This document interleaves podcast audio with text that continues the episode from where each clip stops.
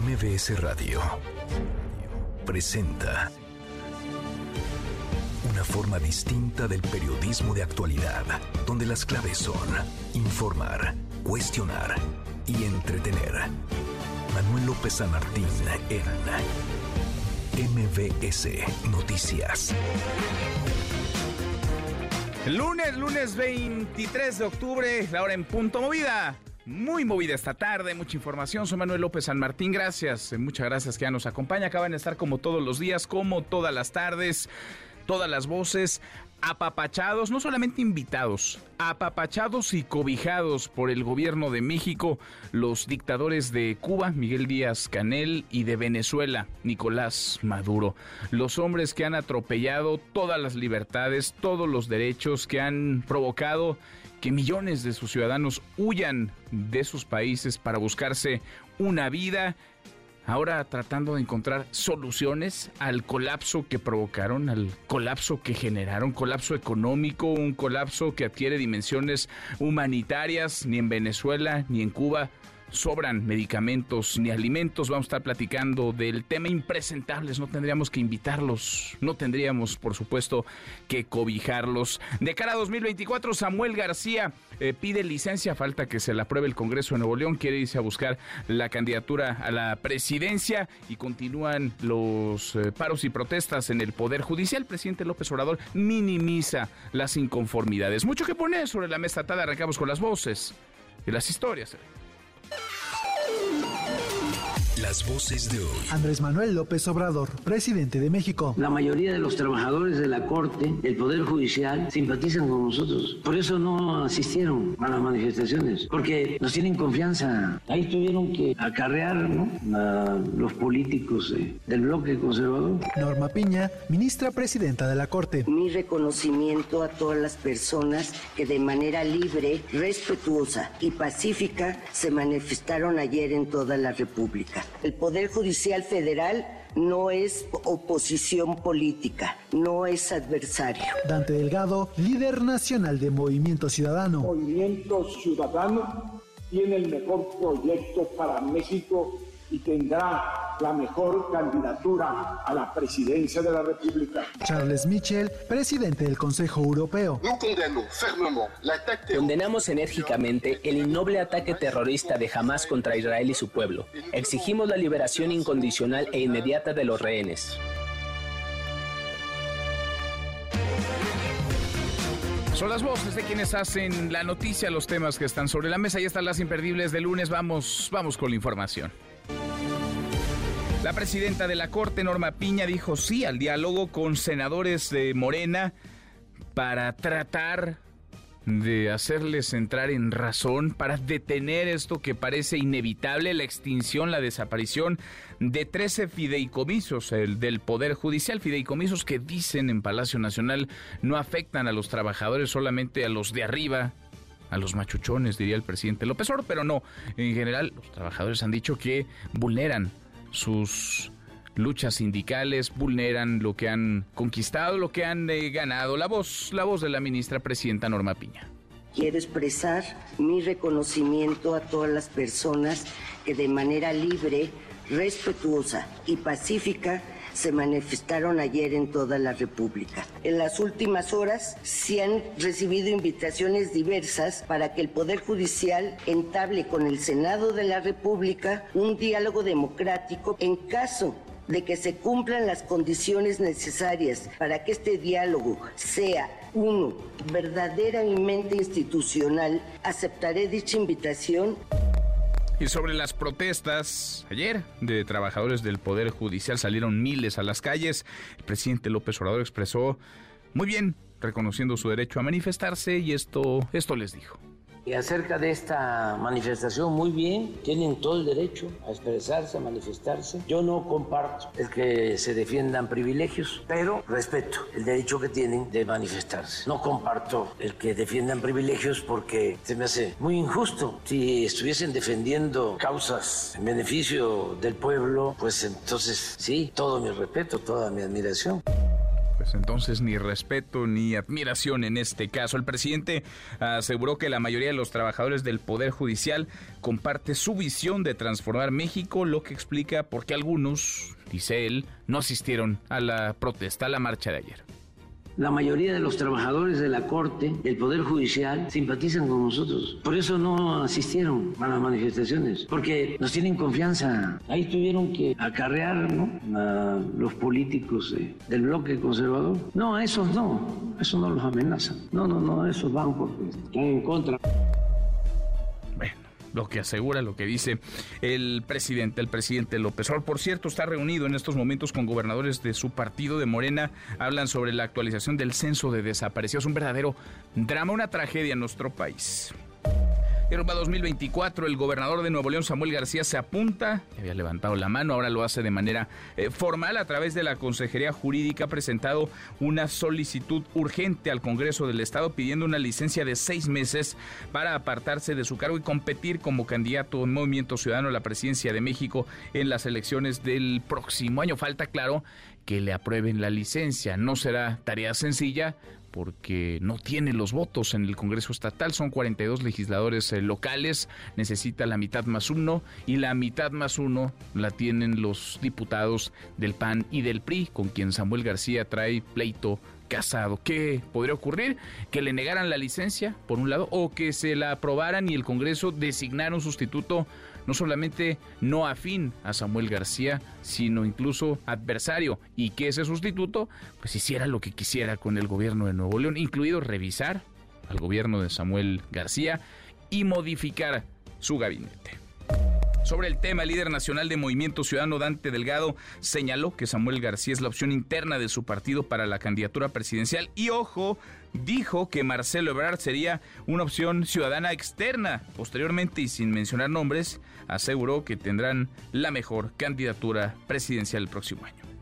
Movimiento Ciudadano tiene el mejor proyecto para México y tendrá la mejor candidatura a la presidencia de la República. Que no les quepa la menor duda, la contienda será entre el actual régimen de Morena y Movimiento Ciudadano. Y les vamos a ganar si todos nos ponemos las pilas.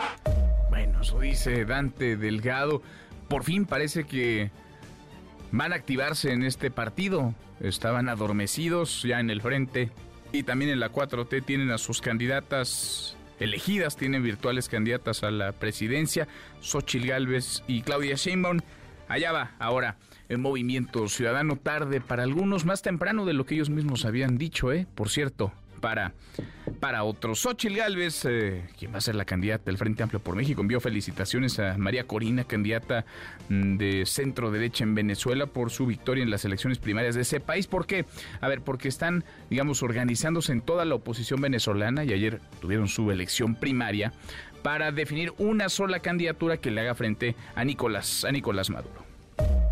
En Morena, PT y Partido Verde, Claudia Sheinbaum, su virtual candidata a la presidencia, expresó su solidaridad con las personas afectadas por el paso del huracán Norma en Baja California Sur, Sonora, Sinaloa y otros estados. Vaya que se ensañó Norma. En su cuenta de Twitter escribió, estoy segura de que el gobierno de México, así como los gobiernos estatales y municipales, se unirán para atender todas las necesidades.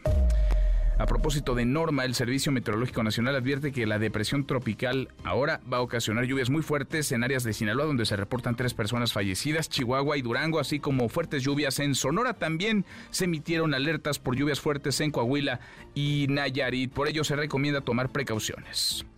Temas de violencia. Un grupo criminal atentó en contra del hermano del alcalde de Tacámbaro, Michoacán, Artemio Morilla Sánchez. De acuerdo con autoridades, la agresión dejó un saldo de un eh, policía y tres pobladores muertos además de dos policías y el hermano del alcalde lesionados. Hay lesionados de gravedad, hay quienes incluso hablan de que son cinco ya las personas eh, fallecidas. Ahora iremos a Michoacán con lo último. En la Ciudad de México, un tribunal dictó una sentencia de casi 40 años para el feminicida de la estudiante Sofía. El acusado, Mauro Antonio N., fue declarado culpable de haberla envenenado con sustancias disueltas en una bebida, lo que resultó en su trágica muerte. Además eh, de su condena, este hombre deberá compensar a las víctimas indirectas y asumir los gastos funerarios. 17 días eh, de guerra entre el grupo terrorista Hamas e Israel y el conflicto, como otros tiende a normalizarse con el correr de los días, con el paso de las semanas. Usted se acuerda, todo inició el 7 de octubre con la agresión, el ataque terrorista de Hamas en territorio israelí. 1.400 personas murieron, más de 200 fueron eh, secuestradas. El negociador clave de Hamas Khaled Meshal aseguró que los rehenes civiles van a ser liberados si Israel reduce los bombardeos en Gaza. Por cierto, hay protestas en apoyo a Palestina en prácticamente todas las capitales del mundo. En México ayer una marcha, no muy nutrida, pero una marcha de algunas organizaciones bajo el lema No es guerra, es genocidio. Y en las buenas, porque como cada tarde, claro que tendremos buenas noticias. Querido Memo Guillermo Guerrero, ¿cómo estás? Querido Manuel, ¿cómo estás? ¿Se te perdió el invierno, Memo? Mira, yo preparadísimo para la Fórmula 1 porque es esta semana el Gran Premio de México. Mira, ¿qué tal? La del Checo. Ya sabes que yo soy un hombre de mundo y a mí me gusta mucho todo esto de los autos, el, este, Checo Pérez, el Verstappen y todos esos, todos esos. Vamos a hablar de eso. ¿Vas a ir a la Fórmula 1? Este, ojalá me pueda ojalá colar. alguien te pueda invitar. Si no, en las alcaldías va a haber este, la proyección gratis de la carrera. y también hoy es Día del Médico, entonces vamos a platicar un poquito de eso. Felicidades a todos los médicos. Felicidades. Tu día favorito el lunes. Mi día, mi día favorito de la semana. Gracias, Memo. Gracias, Manuel. Guillermo Guerrero, cuéntanos con peras y manzanas, ¿qué es y para qué sirve el buró de crédito? Sandra Olvera, Sandra, buenas tardes, ¿cómo te va? Finanzas con peras y manzanas. Hola Manuel, muy buenas tardes. Hoy hablaremos del buró de crédito. Sí, es una institución que se encarga de recopilar y almacenar información sobre el historial crediticio de las personas. Básicamente, es una especie de base de datos en la que se registra cómo ha sido el comportamiento de una persona al pagar sus deudas y préstamos. Esta información es utilizada por las instituciones financieras para evaluar la capacidad de pago y el riesgo crediticio de una persona al solicitar un préstamo crédito. Es muy importante mantener un buen historial en el buró de crédito, ya que un mal historial puede dificultar la obtención de préstamos o créditos en el futuro. Para mayor información me puedes encontrar como Sandy Olvera en Olive Seguros y Fianzas. Hasta luego, Manuel. Gracias, Sandra. Hasta luego. Nico, querido Nicolás Romay, ¿qué traes hoy en Deportes? Buenas tardes. Querido Manuel, ¿cómo estás? Qué gusto me da saludarte. Tenemos que platicar de Fórmula 1, qué fue lo que pasó en Austin y cómo favoreció el reglamento a Sergio El Checo Pérez. Hablaremos de eso, también de la jornada del fútbol mexicano y mucho más. Ahora lo platicamos. Hasta aquí el resumen con lo más importante del día. Sigue el paro, se va a extender todavía algunos días de trabajadores del eh, Poder Judicial. Ayer salieron a las calles miles, fueron miles, no es cosa menor, miles de trabajadores del Poder Judicial para protestar, para alzar la voz por esta decisión que ha tomado el presidente, que se ha tomado desde Palacio Nacional y que los diputados de Morena han ejecutado de extinguir 13 fideicomisos. Ahora la pelota está en la cancha del Senado, ha dicho la ministra presidenta de la Corte, Norma Piña, que se va a reunir con los legisladores de Morena para tratar de hacerles ver por qué no deberían desaparecer todos estos eh, fideicomisos, por qué si habría una afectación hacia trabajadores, no solamente los de arriba, no solamente eh, la punta de la pirámide, no los de en medio, los de abajo. De eso queremos platicar con ustedes esta tarde. La presidenta de la Corte se va a reunir entonces con senadores, hablará de la minuta que está ya en el Senado luego de votarse y aprobarse la semana pasada en San Lázaro, que desaparece 13 de 14 fideicomisos del Poder Judicial. ¿Servirá de algo? ¿Cree que se modificará el proyecto, sí o no? Opine arroba MBC Noticias, nuestro WhatsApp 5524 99125. Viene el teléfono en cabina 5166 1025. Las protestas, Alberto, Alberto Zamora, ¿cómo te va? Muy buenas tardes. ¿Qué tal, Manuel? Muy buenas tardes. Pues por lo pronto ya los trabajadores del Poder Judicial Federal están manteniendo acercamiento con legisladores para que se atienda a esta exigencia de frenar la desaparición de 13 fideicomisos y de un recorte presupuestal. Se espera que el día de mañana sostengan reuniones con la comisión que discutirá el tema de los fideicomisos en el Senado, donde se espera también una manifestación de trabajadores para reforzar las acciones de protesta contra las disposiciones que impulsa el presidente Andrés Manuel López Obrador.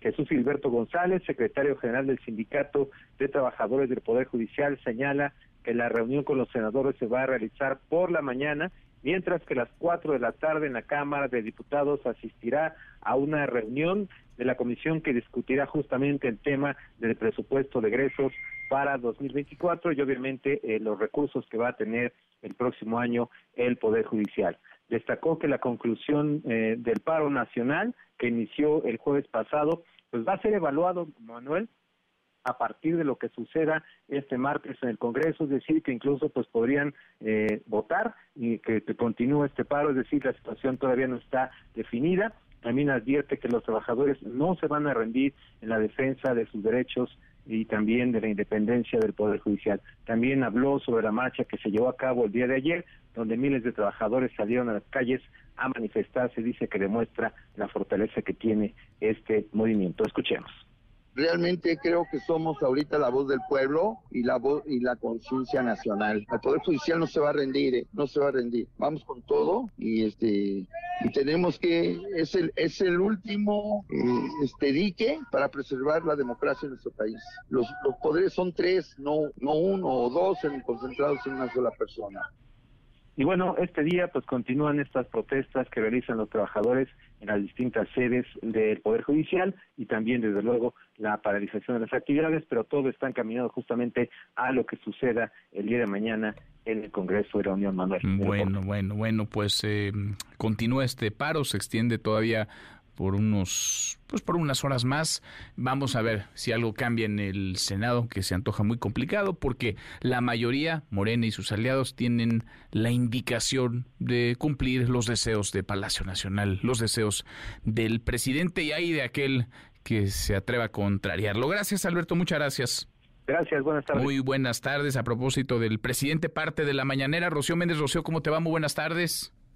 ¿Qué tal, Manuel? Muy buenas tardes. El presidente Andrés Manuel López Obrador dio su lectura de la movilización de ayer de los trabajadores del Poder Judicial. Vamos a escucharlo. Bien, están en su derecho. Yo no comparto el que se defiendan privilegios. Se me hace muy injusto. Se trata que los ministros siguen ganando 600, 700 mil pesos mensuales. ¿Cómo voy a estar de acuerdo con esas manifestaciones? Afortunadamente, muchos no participaron en la manifestación. Nos creyeron, sobre todo los trabajadores, de que a ellos no se les va a afectar en nada, que es a la cúpula, los de arriba. ¿Esperaban que fuera violento o por qué las vallas en Palacio? Porque vienen unos ahí muy enojados y luego hasta se encapuchan, tiran bombas molotov y traen marros, sopletes y pues hay que cuidar al palacio de una provocación. Hay muchísimos provocadores y hay que evadir el acoso siempre y actuar de manera precavida, no caer en la trampa de la confrontación, de la violencia. No pasó nada López Obrador Manuel insistió en que el guardadito llamó él del Poder Judicial se destine a becas para estudiantes de primaria pobres. Van a seguir contando con absoluta libertad para manifestarse, como también nosotros vamos a seguir ejerciendo nuestro derecho a no permitir estos abusos, lo superfluo que los 15 mil millones de los fideicomisos, de ese guardadito, del Poder Judicial se destinen a entregar dos millones de becas, que quede etiquetado. Por ejemplo, marcha un ministro, ¿no? Que gana 700 mil pesos mensuales. Le debería dar vergüenza. Otro ministro que ya está jubilado, que también fue a la marcha y que es el abogado del bloque conservador, José Ramón Cosío. ¿Saben cuánto recibe él? 480 mil pesos mensuales. ¿Cuánto recibe un jubilado? Del magisterio. Ahora que me voy a retirar, ni siquiera voy a llegar a eso. Tengo como 20, 22 años de servicio. Voy a ir con 30, 32 mil, 35 mil pesos. Estoy hablando del presidente, porque un maestro ni siquiera van a jubilarse con el salario vigente. Manuel, el reporte al momento. Bueno, pues ahí está la narrativa y cómo se van mezclando datos e información hasta construir una versión oficial desde Palacio. Gracias, eh, muchas gracias, Rocío. Buenas tardes. Muy buenas tardes. El presidente solo hace de maravilla, conecta muy bien, comunica perfecto y le hace sentido a la gente lo que escucha. Lo hemos dicho acá también. Vale la pena revisar fideicomiso por fideicomiso, no mandar todos al basurero, pero tampoco defenderlos todos sin revisarlos a detalle.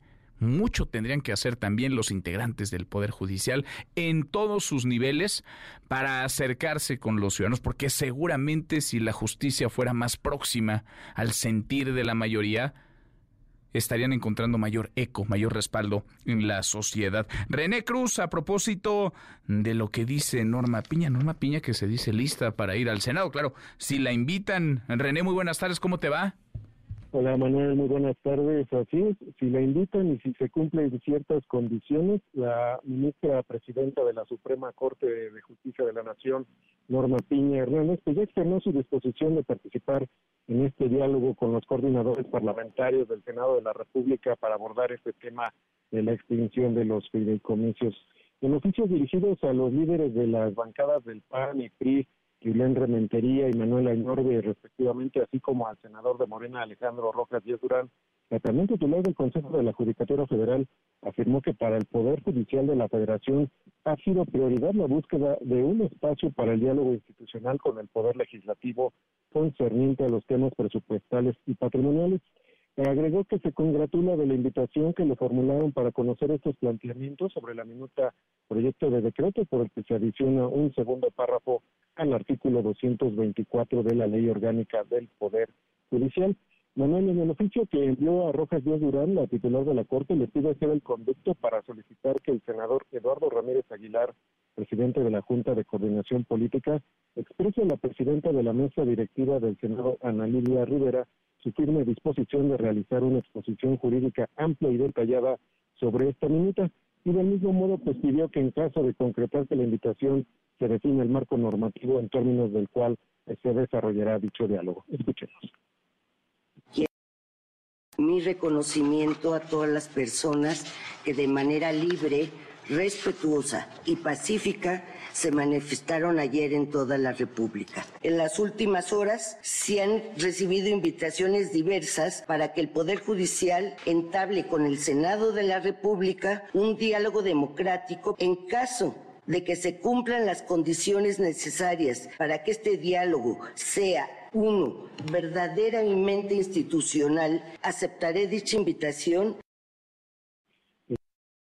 A casi una semana de que surgió este conflicto tras la extinción de los fideicomisos, desde el día de hoy la ministra Norma Piña en la sesión de la Corte pues definió ya la postura del Poder Judicial en torno a este tema, motivo por el cual pues hizo un llamado a la unidad del Poder Judicial porque lo que está en juego, dijo, son ni más ni menos los derechos de todas las personas, motivo por el cual se debe de trabajar junto en equipo, como siempre lo han hecho todos los integrantes del Poder Judicial Federal, a que para seguir siendo los máximos defensores del orden constitucional. Asimismo, pues en referencia a los otros poderes de la Unión, dijo que el Poder Judicial defiende la Constitución y que no es la oposición política.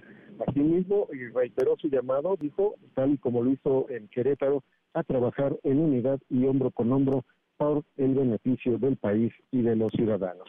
Manuel, el reporte que tengo. Gracias, René, muchas gracias. Muy buenas tardes. Muy buenas tardes. Pues Norma Piña entonces puesta para dialogar, claro, si le invitan, o para dialogar con quien la invite, porque no parece haber deseo de todos los senadores de reunirse, de sentarse a la mesa, de escuchar mucho menos, de modificar lo que aprobó ya la Cámara de Diputados la semana pasada a propósito de la extinción de estos 13 fideicomisos. Oscar Palacios, Oscar, buenas tardes, ¿cómo estás?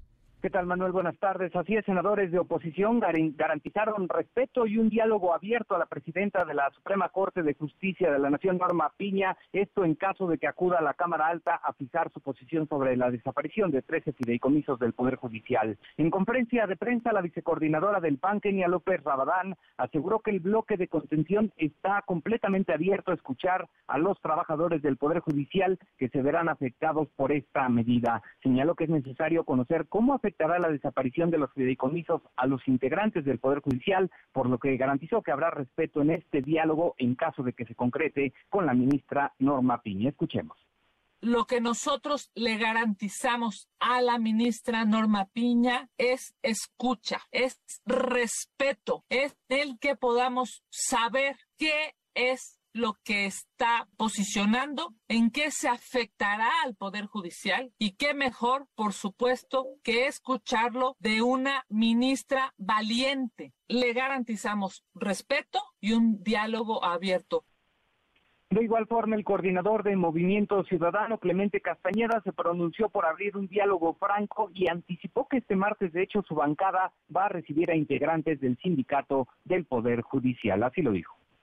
Lejos de hacer lo que hace el Poder Ejecutivo, que es romper prácticamente todo eh, espacio de entendimiento, lo que tendríamos que hacer nosotros es abrir el diálogo franco, permanente con el Poder Judicial. De hecho, adelanto, nosotros el día de mañana estaremos recibiendo en, las oficinas del grupo parlamentario a los integrantes del sindicato del Poder Judicial. Eh, por supuesto, vamos a dar todas las batallas correspondientes para tratar de evitar este atropello, que por cierto, pues está ligado, entre otras cosas, a derechos laborales. Sin embargo, Manuel, el presidente de la Junta de Coordinación Política, Eduardo Ramírez Aguilar, precisó que por el momento pues no se ha invitado formalmente a Norma Piña a un encuentro precisamente con los coordinadores parlamentarios. Vamos a escuchar. Primeramente, como grupo parlamentario, necesitamos compartir la visión con el grupo. El grupo mayoritario Morena no está de acuerdo en hacer una invitación a la presidenta de la Suprema Corte, la doctora ministra Piña. Sin embargo, como institución, las puertas están abiertas, no he formalizado. Yo esperaré el día de mañana platicar con mi grupo y a partir de ese sentir tendremos una postura. Manuel, así las cosas en el Senado de la República. Bueno, entonces no hay una invitación formal para sentarse a la mesa de la Junta de Coordinación Política, tampoco hay una invitación formal para reunirse con los senadores de Morena, hay una invitación en todo caso de algunos senadores de la oposición para escuchar a Norma Piña, Oscar.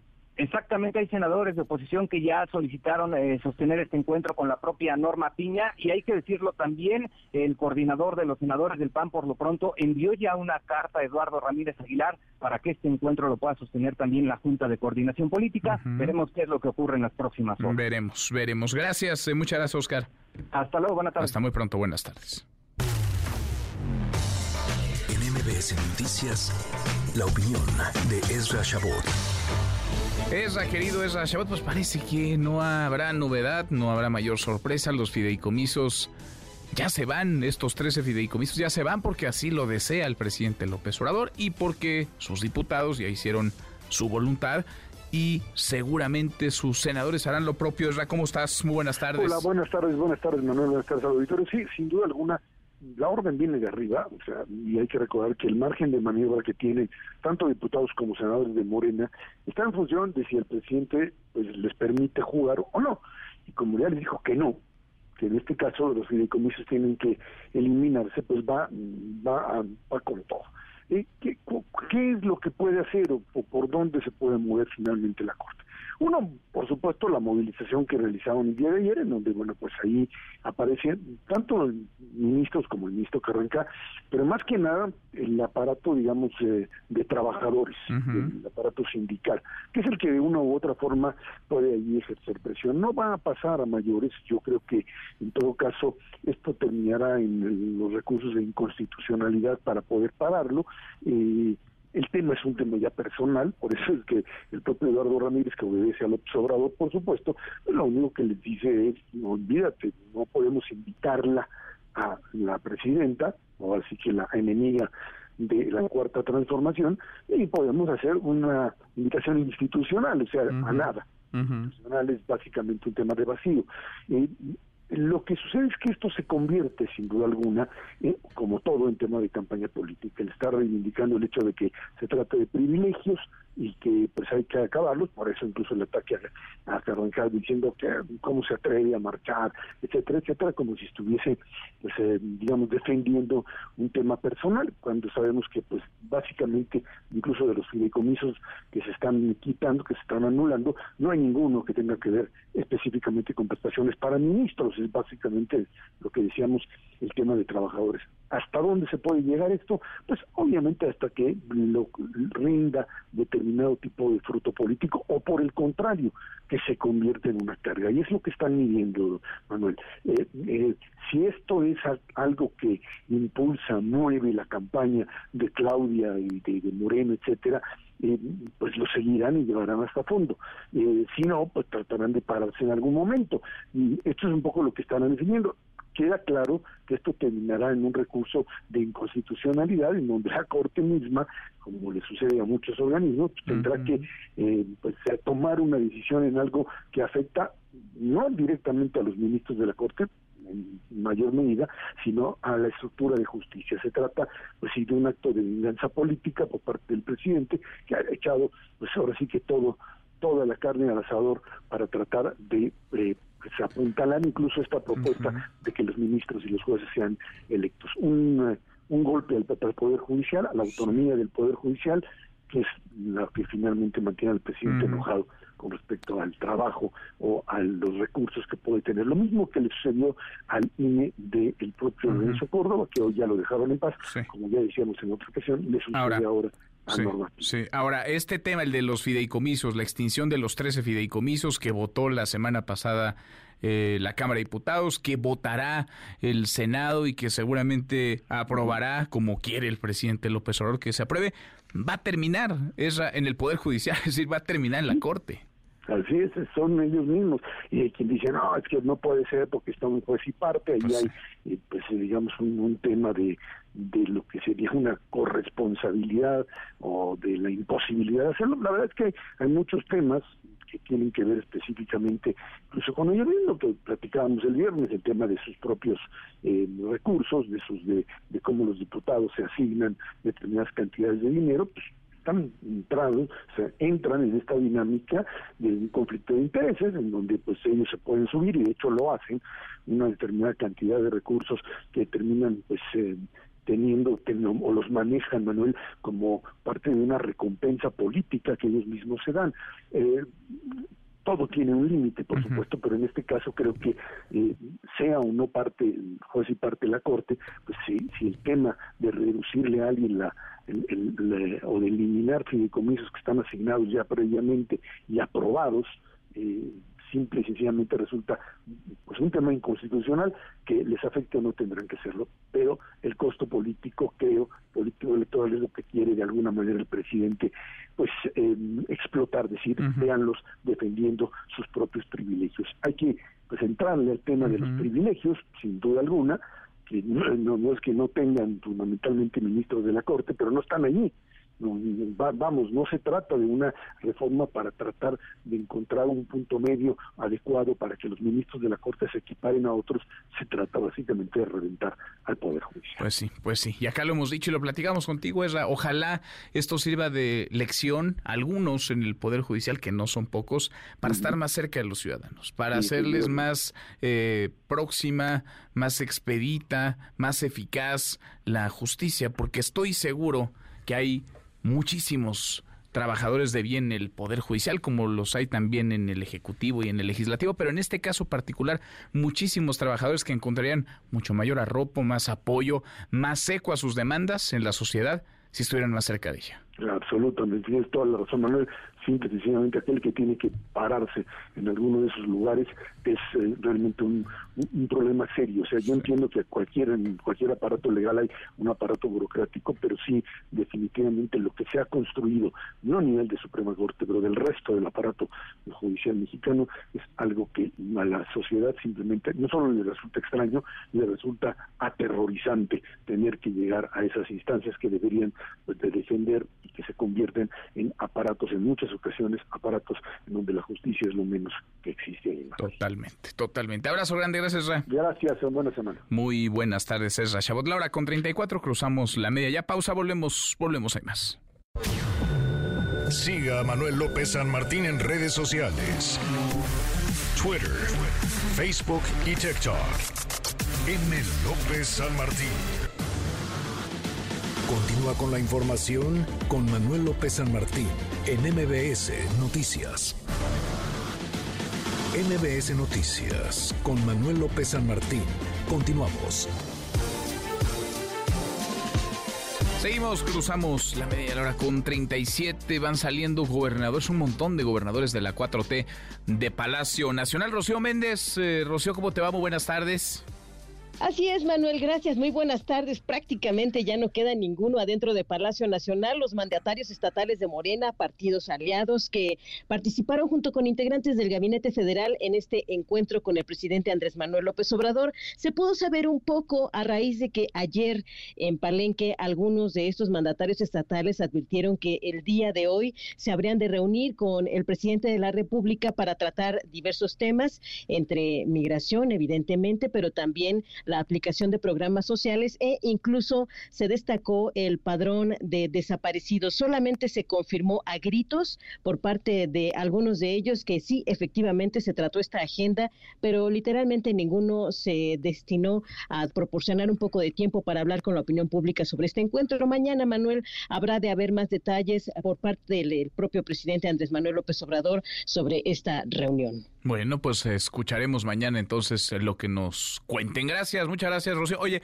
por cierto, la reunión, la cumbre esta, inexplicable para algunos, a los ojos de muchos, el arropo, el trato que se le da a dictadores como Miguel Díaz Canel de Cuba, como Nicolás Maduro de Venezuela, ¿quién si no ellos son responsables del colapso económico de sus economías, de sus países? ¿Quién si no ellos han provocado que millones de ciudadanos dejen su país, migren y ahora están, según el presidente López Obrador y quienes participan en esta cumbre, encontrando, buscando encontrar soluciones al problema que ellos alimentan. La cumbre ayer en Palenque, Chiapas, eh, Rocío.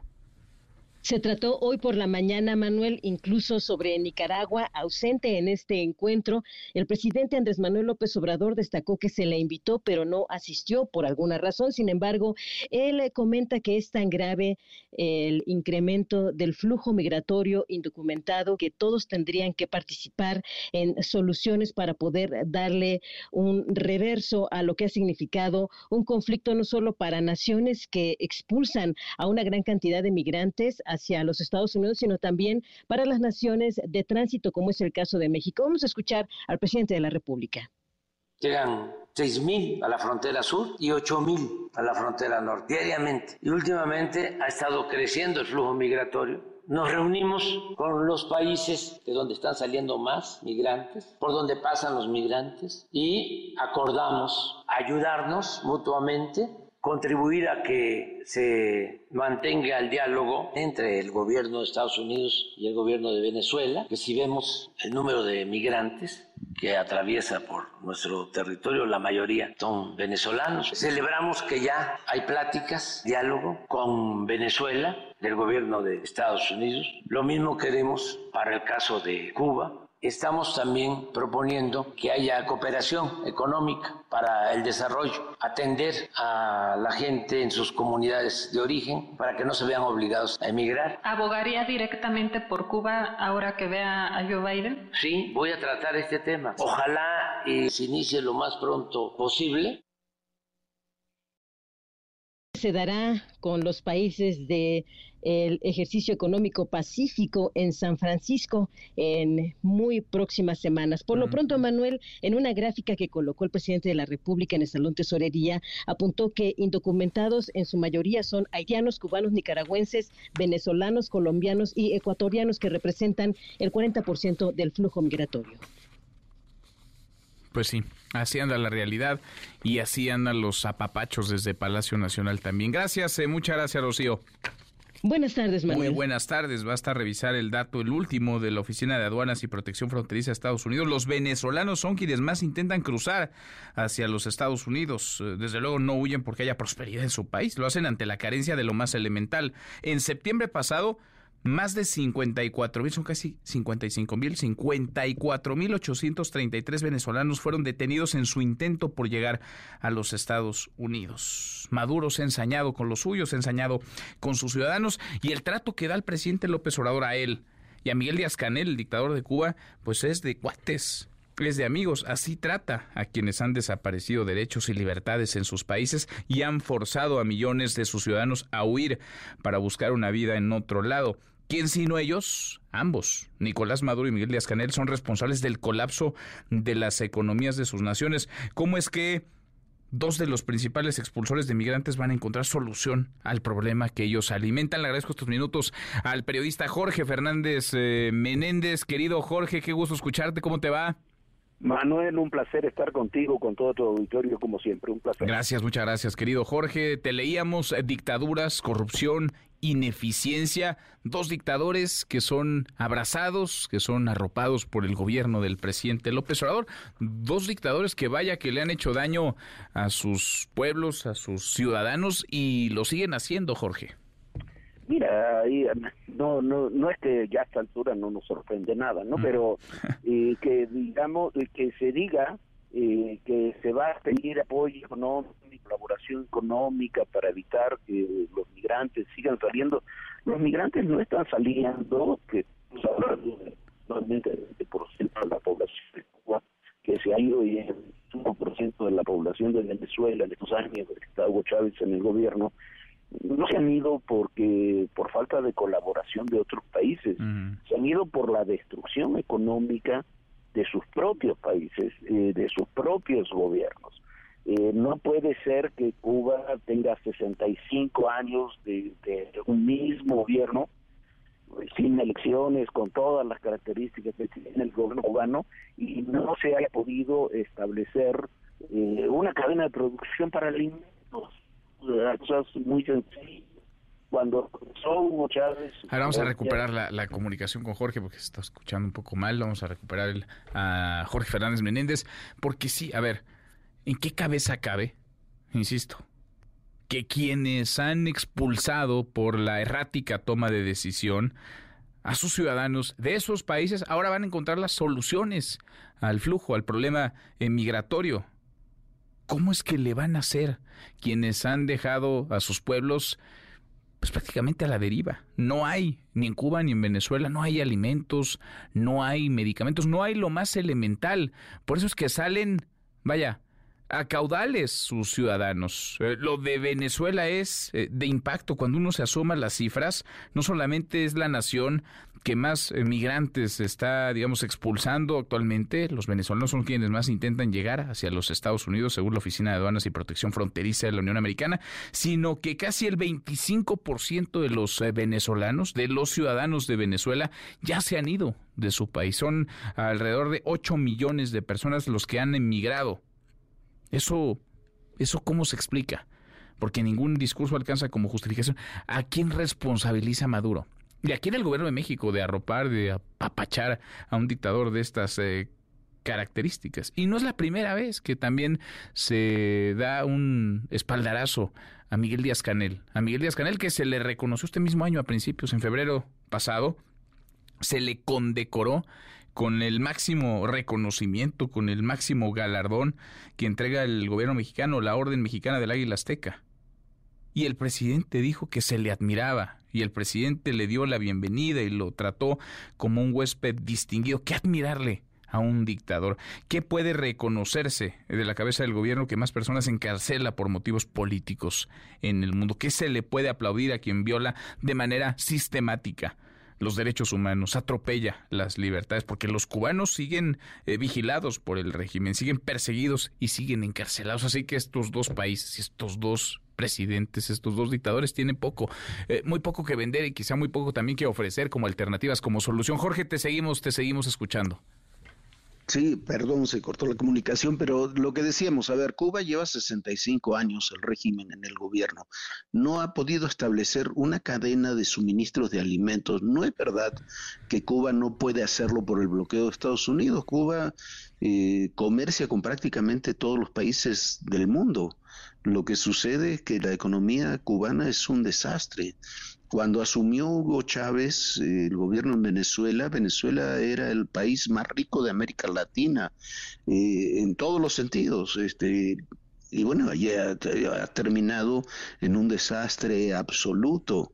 Eh, yo puedo comprender que Haití, que es un estado fallido, eh, se diga, bueno, hay que ver qué ayuda le podemos dar a Haití y demás, aunque eh, ya Haití está gobernado por las bandas criminales y la corrupción, pero que, que eso se diga de, de Cuba o de Venezuela, no hay forma de que se apoye a Cuba o Venezuela y que se le den recursos si no se sabe cómo se van a utilizar, en qué Pues se van a utilizar? ¿no? Eh, eh, no no hay ningún esfuerzo interno no de la de la reunión esta que se que acaba de concluir en Palenque no hay una sola declaración que diga señores les toca a ustedes hacer un esfuerzo interno para mejorar las cosas, porque por eso se está yendo su gente, ¿no? Pues sí, pues sí, pues sí, porque no, no se explica de otra forma. Es decir, la errática, por decirlo suave, por decirlo menos, la errática toma de decisión, estos regímenes que atropellan a todos, que limitan, coartan todo tipo de libertades eh, de derechos y que han provocado el colapso de las economías. Por tanto, esto ha derivado en eh, que huyan miles o millones de sus, de sus ciudadanos. Eh, parece que si algo pudiera ayudar, pues es que no estuvieran en el poder estos hombres, ¿no? O que cambiara el régimen bajo el cual gobiernan, lo que se antoja complicadísimo. Me preocupa, Jorge, aunque bien dices, ya poco nos sorprende, pero el arropo que le da el gobierno de México a estas, a estas dictaduras, a estos personajes.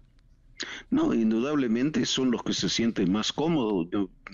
A ver, eh, le dimos hace dos años a, a Díaz Canel algo que yo no había visto nunca, que un mandatario extranjero de país que fuera dio el discurso del Día de la Independencia el, el 16 de septiembre. Eh, es increíble. el, el, al apapacho a ver a Maduro fue Alicia Bárcena a, a invitarlo personalmente. Perso casi casi eh, lo las trajo, casi se lo trajo Sí, con, y- con ella en el... Oye, a Díaz Canel también le entregaron, eh, te acordarás, Jorge, hace algunos meses, en febrero pasado, la Orden Mexicana del Águila Azteca, que es la mayor condecoración que nuestro país entrega.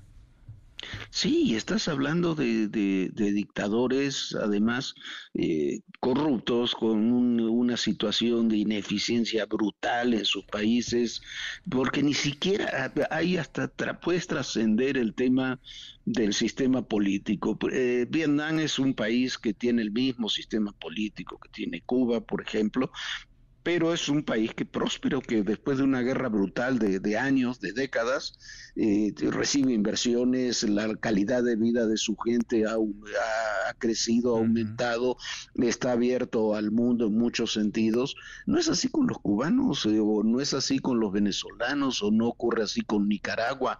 Paradójicamente dejan salir tal cantidad de gente porque viven en algo que tampoco no es ajeno de las remesas que van recibiendo. Claro. Exacto. Pues el problema parece que no se va, no se va a resolver, no se va a desenredar esta crisis tan profunda, no al menos si están sentados a la mesa quienes se sentaron en Palenque el día, el día de ayer, y además, pues en una clara muestra, digamos, de, de que no comprenden la realidad, ¿no? Porque se quieren seguir eh, peleando, confrontando con el gobierno de Estados Unidos, cuando en realidad, pues si se fuera a trazar una política regional, tendría necesariamente que considerarse Estados Unidos, pues para allá van todos. No veo migración hacia Cuba o hacia Venezuela, Jorge.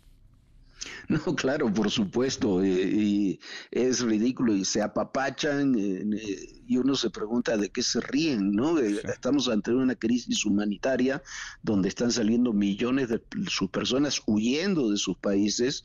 eh, ¿De qué se ríen? ¿De qué, cuál es, qué es lo que están realizando, lo que están haciendo en beneficio de su gente? Yo no vi en esta cumbre una sola declaración que fuera en beneficio de la gente de los países expulsores de migrantes, incluyéndonos en México, que también somos unos grandes expulsores de migrantes. Totalmente, totalmente. Abrazo grande, gracias, muchas gracias Jorge por estos minutos.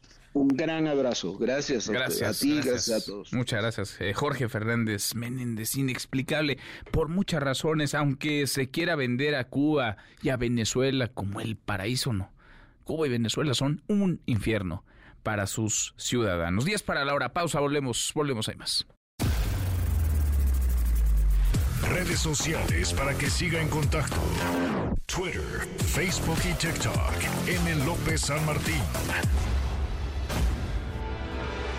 Continúa con la información con Manuel López San Martín en MBS Noticias. Ya estamos de regreso. MBS Noticias con Manuel López San Martín. Continuamos. Los numeritos del día. Citlali Sáenz, Citlali, qué gusto, qué gusto saludarte, ¿cómo estás? ¿Qué tal Manuel? Buenas tardes a ti, buenas tardes también a nuestros amigos del auditorio. Te presento a continuación cómo están operando en este momento los principales indicadores en Estados Unidos y en México. El Dow Jones Industrial está perdiendo 0.15%, el índice tecnológico Nasdaq retrocede 1.52% y se desmarca el S&P BMW de la Bolsa Mexicana de Valores gana 0.07%, se cotiza en 48.313.82 unidades. En el mercado cambiario el dólar en ventanilla bancaria se compra 17 pesos con 56 centavos, se venden 18 pesos con 56, el euro se compra en 19 pesos con 8, se vende en 19 pesos con 62 centavos. Finalmente te comento que la criptomoneda más conocida, el Bitcoin, gana 3.28% en este arranque de la semana y está vendiéndose en 564.497 pesos por cada criptomoneda. Manuel es mi reporte. Buenas gracias, muchas gracias, Itlali. Muy buenas tardes. Oye, ¿a dónde nos jugamos el fin con el mini que me gané en HSBC? ¡Oh, sí! Tú también participa para ganar hasta un mini al abrir tu nueva cuenta desde tu celular en HSBC. Ganar más si es posible. Consulta más información en www.hsbc.com diagonal HSBC presenta Economía y Finanzas Eduardo Torreblanca. Lalo, qué gusto, qué gusto saludarte, ¿cómo estás? Igualmente, Manuel, me da mucho gusto poder saludarte este inicio de semana y poder saludar al público que nos escucha regularmente. Buenas tardes. Muy, muy buenas tardes, eh, Lalo. Hay un montón de pendientes, eh, rezagos en nuestro país. Eh, pienso, a bote pronto, seguridad, desde luego. No estamos mejor que antes, aunque se diga lo contrario. Hay mucha violencia, hay mucha sangre eh, que baña a nuestro país. Salud es otro de los temas en donde hay eh, pendientes importantísimos, hay desabasto de medicamentos, no hemos avanzado lo que se ha pretendido, lo que se ha prometido y tristemente cuando uno revisa el presupuesto para el próximo año, pues eh, no vamos a avanzar. En este rubro, en el de salud, parece que al contrario, vamos para atrás. Sí, fíjate que lamentablemente ahí en este sector el gobierno no tiene buenos resultados, eh, es evidente que es, un, una de las áreas más castigadas de la presente administración. Se pretendía, se pretendía hacer grandes logros que desafortunadamente no han dado como resultado buenos saldos. Hay dependencias que además tendrán que enfrentar pues eh, circunstancias muy adversas para enfrentar el año entrante y presupuestos que no son precisamente los más indicados para poder resolver los múltiples problemas que se, a los que se van a enfrentar. Ese es el sector salud que es muy importante. Por ejemplo, en el terreno de la salud hay un ajuste de 55.8%, un retroceso de 55.8% en el presupuesto. Claro que hay que tomar en consideración que a cambio hay una orientación del IMSS Bienestar que va a obtener el año entrante un presupuesto de 128.624 millones de pesos, según las, eh, las pretensiones del gobierno federal que tendrán que pues eh, resolver los diputados, porque el presupuesto de egresos es una potestad exclusiva de la Cámara de Diputados. El IMSS Bienestar va a tener la responsabilidad de entrar como relevista del INSABI, que fue un terrible fracaso que intentó superar el Seguro Popular y que no, no pudo hacerlo y tuvo que desaparecer a principios de este año, tomando como base el presupuesto asignado al bienestar para el 2024 y tomando en cuenta una membresía de atención de 1.4 millones de mexicanos que era la meta o estaba como punto fundamental del seguro popular al que sustituyó el INSABI, tenemos que a cada mexicano el año entrante el presupuesto anual del IMSS Bienestar corresponderá a cada mexicano o mexicana algo así como 2.502 pesos a cada uno, es decir, o 208 pesos mensuales por mexicano o mexicana a lo largo de todo el 2024 y me parece que ese presupuesto pues no será suficiente porque de hecho no hay nunca hay un presupuesto suficiente para atender a la salud de las familias mexicanas, sobre todo porque ya ha sido un sector muy castigado, a lo largo de muchísimos años atrás. El ISABI el INSABI nació en 2020 con un presupuesto de 74.556 millones de pesos. El último presupuesto fue de 107.206 millones de pesos. Y ni aún con el presupuesto del IMSS Bienestar, si se le asigna lo que pretende el gobierno, podrá hacer frente con, eh, de manera holgada con las necesidades que va a tener que enfrentar por la población mexicana beneficiaria o pretendidamente beneficiaria el año entrante. Qué cosa. Pues, eh, y mientras el dinero invirtiéndose, entre comillas, o despilfarrándose, tirándose en otras, en otras cosas que estoy seguro no son tan prioritarias para los mexicanos como sí lo es la salud. Tendría que serlo también para los gobiernos. ¿Lalo, tenemos postre? Claro que sí, una aerolínea, la aerolínea que más pasajeros transportó el año el año pasado, perdón, estoy hablando del año entrante, del año pasado, ¿cuántos cuántos cuántos millones de eh, pasajeros en, el, en el mundo o en México? En el mundo. En el mundo, pues alguna aerolínea estadounidense, me imagino, ¿no? ¿Qué será United o algo así? Sí. American Airlines transportó 199 millones 300 mil pasajeros. Híjole. 199 millones 300 mil pasajeros de las 20 con mayor transportación de seres humanos el año pasado, 6 son estadounidenses.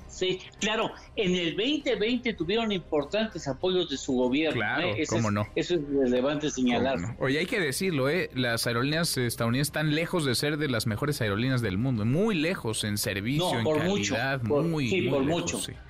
Sí, sí, sí. en fin, abrazo, gracias Lalo. Gracias, Manuel. Buena tarde, buen provecho. Muy buenas tardes, es Eduardo Torreblanca, Laura con uno. HSBC presentó. Tenemos como todas las tardes, claro que tenemos buenas noticias. Gracias, Manuel. Es lunes y además es día del médico. Oiga, doctor.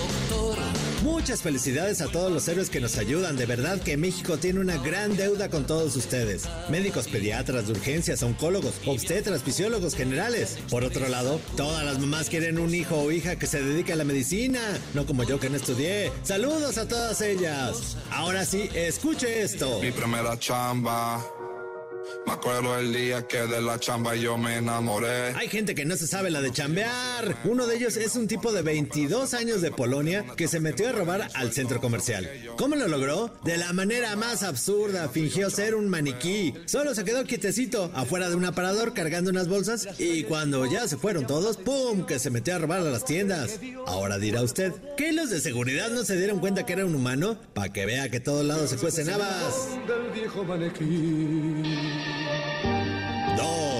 Fíjese usted que en mis tiempos había una serie que se llamaba El hombre de la Atlántida, que era un señor que se movía como tritón abajo del agua. Para que usted también se sienta como él, le informamos que el acuario Michin ya se encuentra en funcionamiento allá por el Tepeyac. Es el más grande de América Latina y en donde encontrará más de 300 especies diferentes, desde guachinangos, nutrias y hasta pirañas. Y todo por menos de 300 pesitos. El hombre de la Atlántida. 3. Y esta semana es semana de la Fórmula 1, el Gran Premio de México. Si usted es amante del Gran Circo y ama a Checo Pérez con locura, habrá muchas actividades esta semana. Dualidades, una exposición de autos de carrera intervenidos con arte huichol. Fiesta de preprácticas en conocido antro de Polanco con Drake Bell como anfitrión.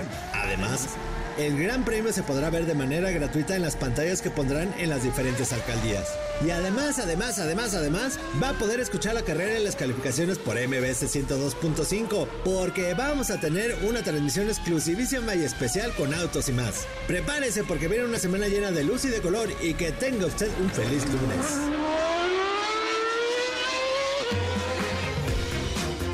Mi querido Memo Guillermo Guerrero, ¿cómo estás? Bien, mi ¿Cómo que no estudiaste? No estudié. Ojalá Acá en recursos humanos piensan distinto. es que no, nunca me preguntaron. Ah, ¿no? Si no me preguntaron, ¿para qué, para qué les digo? pues sí, para que te sinceras. Bueno, está bien. Pero los que sí estudiaron y estudiaron para médicos y estudiaron medicina, muchísimas felicidades, a todos los doctores, médicos, todos. Oye, que han estado tan maltratados, sobre todo, ¿te acuerdas? Lo platicamos mucho en la pandemia. Sí. Cómo se les fue dejando como última de las eh, prioridades cuando ellos estaban en la primera línea, cuando ellos se la jugaban, no pararon, eh, salvaron vidas se les eh, abandonó, se les maltrató, en mejor de los casos, no se les equipó, no se les quería vacunar, se les hizo cansado, todo lo que ellos pedían como, vaya, herramientas, indumentaria para trabajar. A los médicos de farmacias de barrio, me acuerdo mucho, los que están en los consultorios pequeños que están en, en, las colonias. Que para muchísima gente son los de primer contacto. Sí, sí, sí. Ya yo voy cuando me duele el cuello, pues ya paso. Con masajito, ¿no? Masajito. Está bien. Felicidades a todos ellos. Y es semana de la Fórmula 1, así que esta semana todos. Ya te dio calor, ya te quitaste tu chamarra del checo. Estaba, estaba pesada esa chamarrita. Sí. Pero pues así. Nomás querías eh, echarnos en cara que, que estabas estrenando, ¿no? La compré en la paca fina. ¿Ah, en la paca fina y encontré esa bonita chamarra. ya este fin de semana, el este Gran Premio de, de Fórmula 1 en la Ciudad de sí, México. Sí, sí, sí. Así la ocupación hotelera va a estar en todo este fin de semana porque viene Fórmula 1 y luego ya viene la semana de, de Día de Muertos. Entonces, pues ya espero que haya reservado su lugar. No, ya. Y, luego Navidad y luego 2024. Ay, ya qué rico. Y después las elecciones presidenciales y así. Todavía falta un poco, mi querido ¿Ya? Manuel. Ya. Va muy rápido todo. Tenemos algunos boletos, si me permite regalar. A Tenemos ver, échalos, muchos boletos. Échalos. Vedette, el regreso del gran cabaret. Screen Park es un parque de susos que está aquí en el Monumento a la Madre, que está bien bueno. Ajá. Yo fui esta sí, Sí, espanta. tú vas a todo. Ajá. Peter Pan que sale mal. 222, una historia paranormal. Queens of Rock. Alejandra Guzmán que está esta semana en la Arena Ciudad de México. Y Elefante que se presenta en la Maraca. Escriba usted. Escriba usted.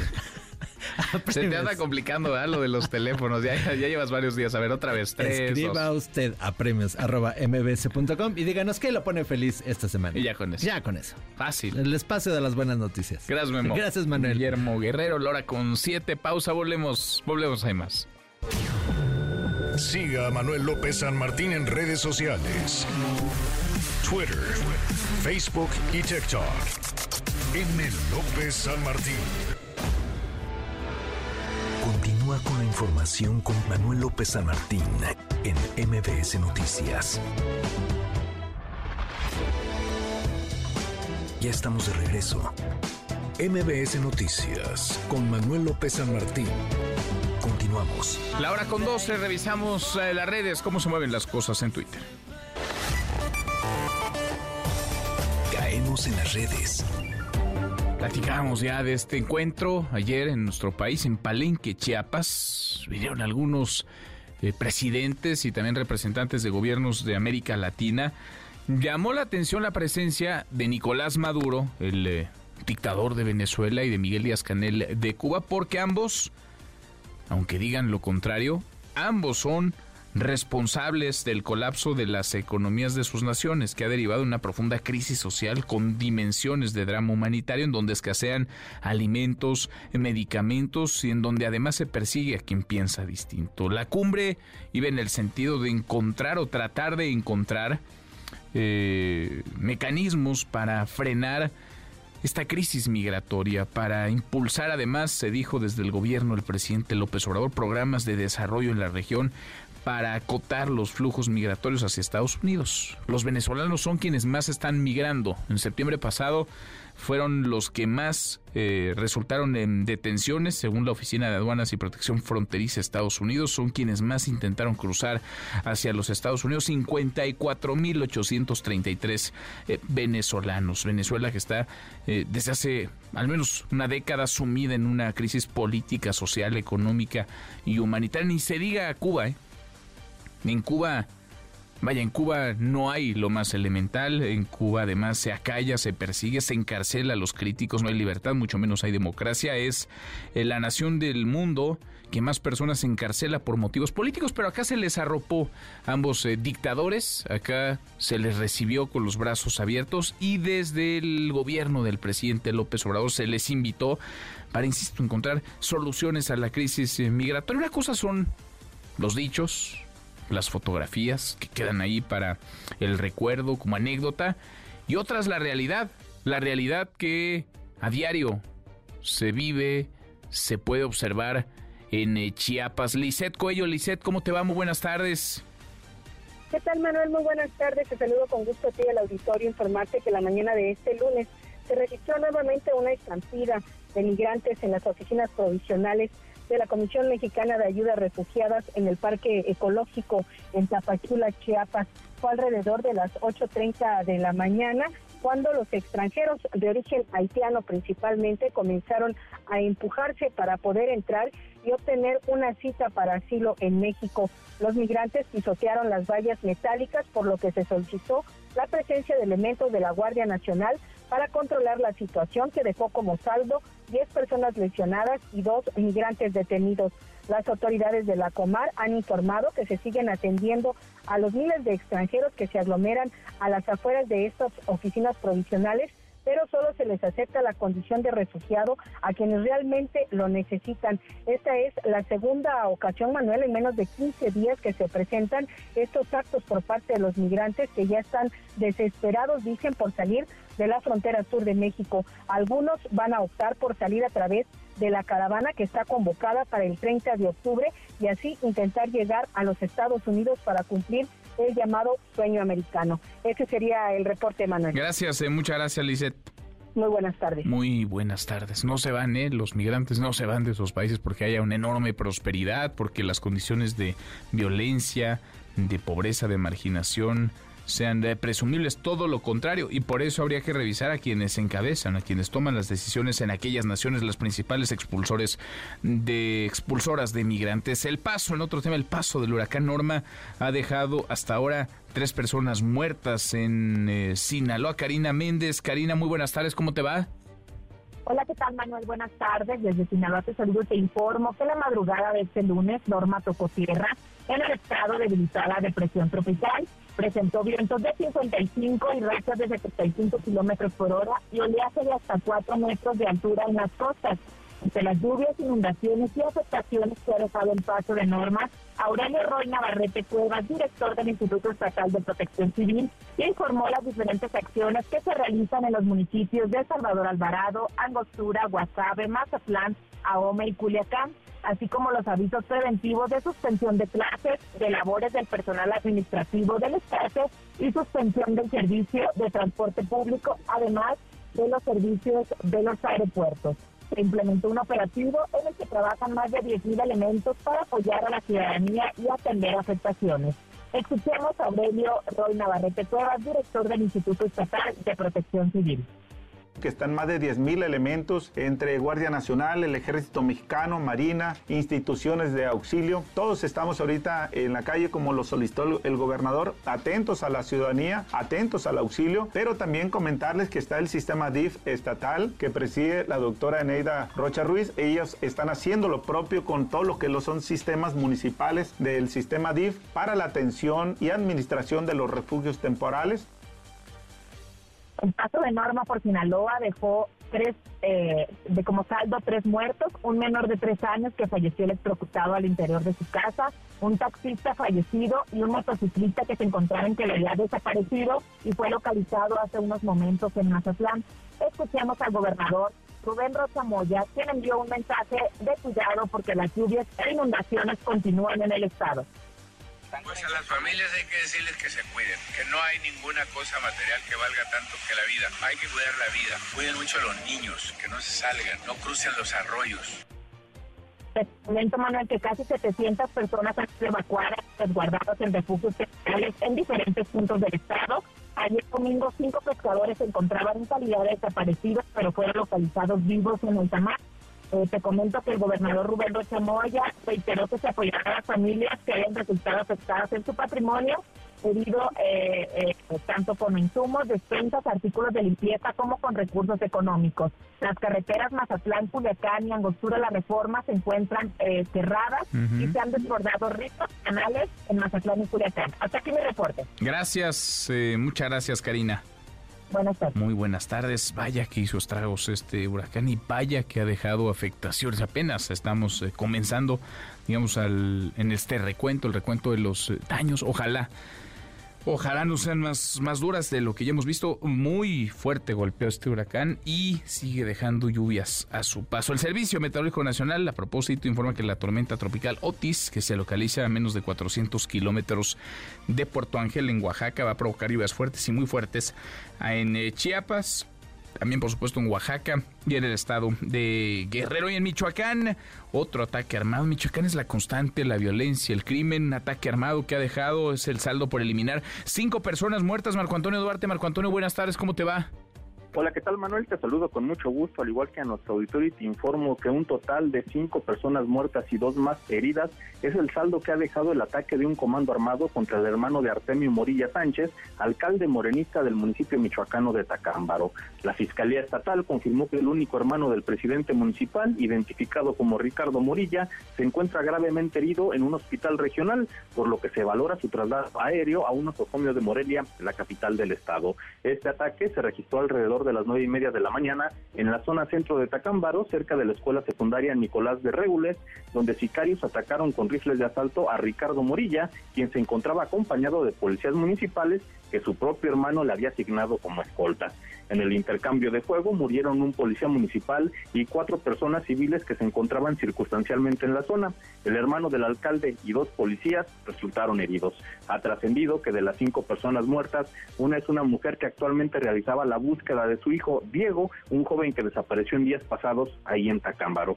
Cabe mencionar que Yoshio Morilla Villaseñor, alias el japonés, hijo de Ricardo Morilla y sobrino del alcalde Artemio Morilla, fue asesinado a balazos por un comando armado el 30 de julio pasado en el libramiento oriente de Tacámbaro. En tanto, el 22 de agosto, pero del año pasado, Yeishei Morilla Villaseñor, hija del presidente municipal, fue detenida en Estados Unidos con una pistola y cerca de 250 mil dólares, por lo que fue acusada de lavado de dinero. Tras pagar una fianza, la mujer fue liberada. Manuel, este es mi reporte. Gracias, eh, muchas gracias Marco Antonio. Seguiremos al pendiente. Muy buenas tardes. Muy, muy buenas tardes. En fin, la violencia otra vez, eh, Michoacán. Y damos estas noticias, esta información y no pasa nada. Que la autoridad da el discurso de siempre, la enérgica condena, llegaremos hasta las últimas consecuencias, habrá justicia, caiga quien caiga, y ni hay justicia, ni llegan a las últimas consecuencias, ni tampoco se aclara bien a bien qué es lo que sucedió. Es la ausencia de gobierno, la ausencia de ley, la ausencia de autoridad. Tendencia al hashtag Juegos Panamericanos, allá van los eh, mexicanos buenos resultados que están llegando en estos primeros eh, días, buenos resultados en distintas, en distintas disciplinas.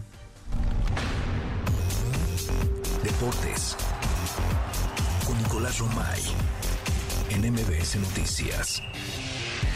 Querido Nico, qué gusto, qué gusto saludarte, ¿cómo estás?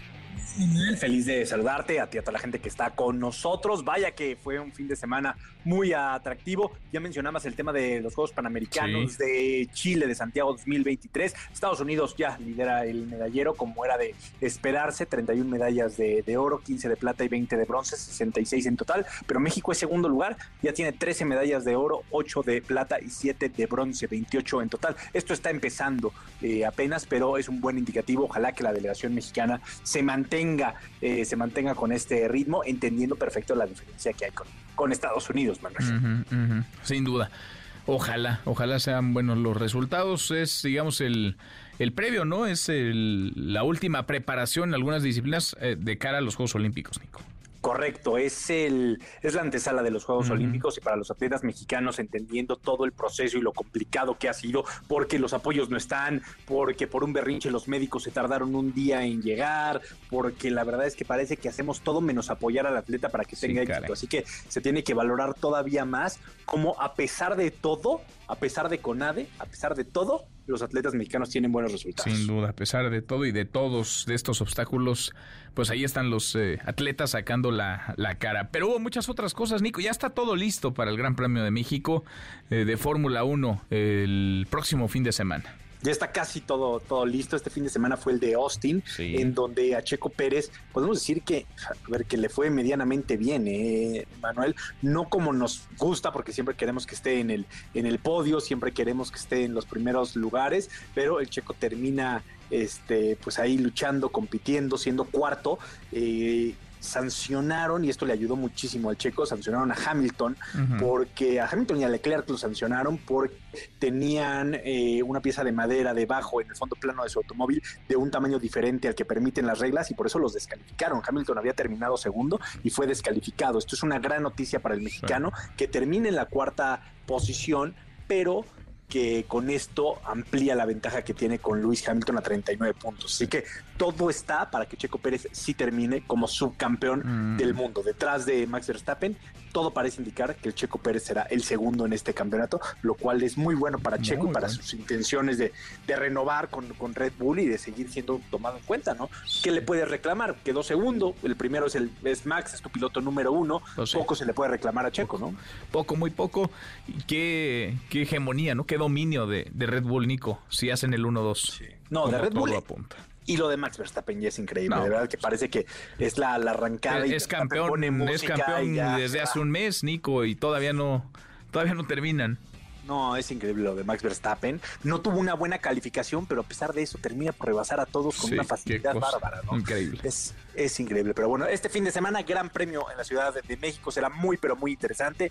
Viernes, sábado y domingo, estar muy pendientes. Eh, también, por supuesto, la transmisión que vamos a tener aquí en el 102.5, ¿no? Del Gran Premio. Ya lo tuvimos en Austin y ahora del Gran Premio de la Ciudad de México. Sí. ¿Vamos a ir al Gran Premio o lo vamos a escuchar? Lo vamos a escuchar. Mejor pues, lo escuchamos. pues, es que no Ahora lo podemos escuchar y estar ahí también.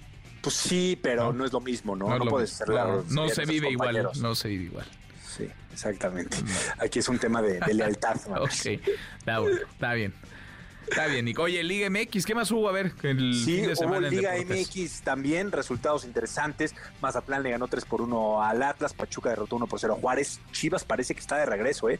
2 por 0 le ganó a Puebla el conjunto de, de Chivas, eso el día sábado. El, el sábado León le ganó a Toluca 1 por 0. América, fue un partidazo el América Santos, termina ganando 4-3 el América a Santos. Ajá. Querétaro 1 por 0 a Tijuana y Tigres 2 por 1 a Cruz Azul. El día de ayer también tuvimos actividad. Rayados 1 por 0 a Pumas y San Luis 4 por 0 al Necaxa. Ni las manos metió. Pues sin sorpresas, ¿no? La, la liga, la jornada. Increíble. Pues bueno, a ver que Chivas haya ganado así eh, es buena noticia, Sí, ¿eh? Para Chivas es buena noticia. Oye, Mi Manuel, béisbol Necaxa, de pues grandes- eh, perdiendo como cada semana. Sí, sí. Quería ser menos el dolor y ya cambiar No de hay tema, pero sí. sorpresa. San Luis le pasa por encima 4 por 0. 4-0. Qué pena. Oye, ¿y la directiva? ¿A poco hay directiva en el Necaxa? Pues hay directiva, sí. ¿Sí? Sí, hay directiva, sí. ¿Y qué dicen? Pues me imagino que están avergonzados, ¿no? No sé, no sé. No dice nada, no declaran, no, No dice dan nada. la No, cara. no, para nada, ¿No? no, una disculpa, ¿no? ¿Verdad? Nada. Yo creo que al final de la temporada darán Sí. la cara. Pues ojalá. Porque sí ha sido una temporada para Bueno. el olvido. Para llorar. ¿Cuántos puntos tiene? ¿Menos cuántos el Necaxa? No, sí son últimos, ¿eh? sí son últimos, de- Últimos. De, la tabla de manera importante. Y sí es complicado porque es un equipo muy, pues, muy importante del fútbol mexicano, es un equipo histórico Pues y sí. las cosas simple y sencillamente no. Sí, sí, sí. Fíjate que el otro día platicaba con la gobernadora de Aguascalientes, con Ter Jiménez, que es futbolera, además le va el Necaxa.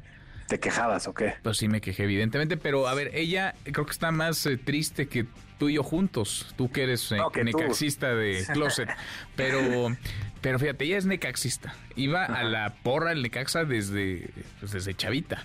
Sí. Impulsó mucho que el Necaxa llegara a jugar en Aguascalientes, le fuera bien en Aguascalientes, como alcaldesa de, de Aguascalientes. Ahora que es la gobernadora, dice que pues están tratando de hacer todo, pero no despierta el equipo, Nico. No despierta. No despierta. Ocho puntos El en Necaxa. 13 partidos tiene el Necaxa, imagínate. Es un dato Qué alarmante. triste. No, pues ya, ya que se acabe el torneo, Nico. Pues ya casi, pero por lo pronto, el, bueno, el Cruz Azul está ahí, ¿eh? Cruz Azul tiene 11 puntos 11. en 13 partidos, ¿eh? también está ahí. Bueno. O tampoco crees que, que muy bien. ¿Qué- ¿Cuántos puntos tiene el líder? El América es el, el líder y por mucho, ¿eh? tiene 30 puntos y Tigres tiene 25 puntos. Cuatro veces más puntos que el último. Imagínate. Bueno. Imagínate, un poquito, sí, sí, sí, increíble. Oye, Manuel, rápido, béisbol de grandes ligas. eh, está ya a la vuelta de la esquina la Serie Mundial.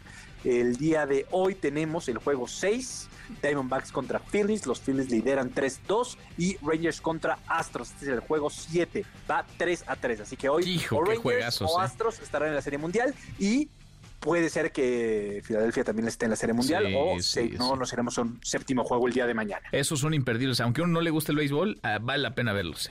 Sí, por supuesto, ya es la postemporada y el Juegazos. viernes arranca la serie. mundial. Ya, esta misma semana. Así es. Nico, en un ratito más los escuchamos. Un abrazo, Manuel, estamos listos. Claro Sports por MBS Radio, cada tarde. Abrazo grande, Nico. Nicolás Romay con los deportes pausantes. Una vuelta por el mundo de la mano de mi tocayo Manuel Manini. Volvemos, volvemos, hay más. Internacional. Argentina elegirá el próximo 19 de noviembre a su nuevo presidente en una segunda vuelta electoral. El país debe elegir entre Sergio Massa, actual ministro de Economía y responsable de la inflación de más de 140% que azota al país, o Javier Milei, candidato de extrema derecha, que ha prometido reducir las funciones del Estado argentino al mínimo.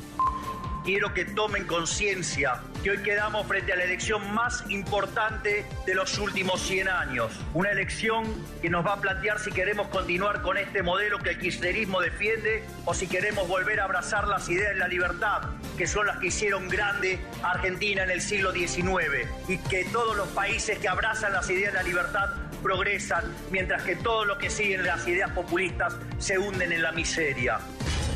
A propósito de la extrema derecha, el expresidente de los Estados Unidos Donald Trump se registrará formalmente esta tarde para las primarias republicanas en New Hampshire antes de un mitin de campaña. De acuerdo con las últimas encuestas, Trump y el actual presidente Joe Biden estarían empatados en las preferencias electorales, aunque el conflicto en Israel podría ayudar a Biden a aumentar su popularidad entre los estadounidenses para la elección del próximo año.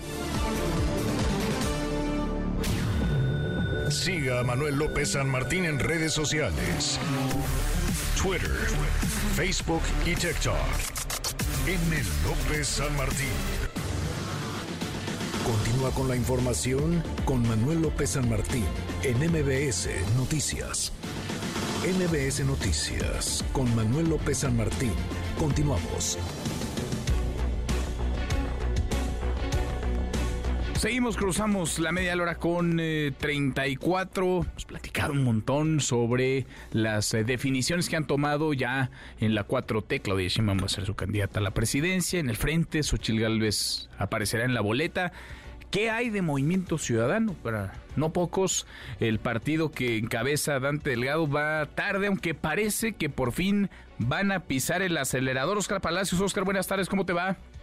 ¿Qué tal, Manuel? Buenas tardes. Así es, pues de entrada el coordinador nacional de Movimiento Ciudadano, Dante Delgado, aseguró que Samuel García es una opción interna y Marcelo Ebrard sería una opción externa para ser postulados a la presidencia de la República por el Partido Naranja. Entrevistado tras presentar su informe de labores como senador, Dante Delgado subrayó que Movimiento Ciudadano tendrá abanderado en 2024 y habrá espacios para las candidaturas ciudadanas en los términos que establecen sus estatutos.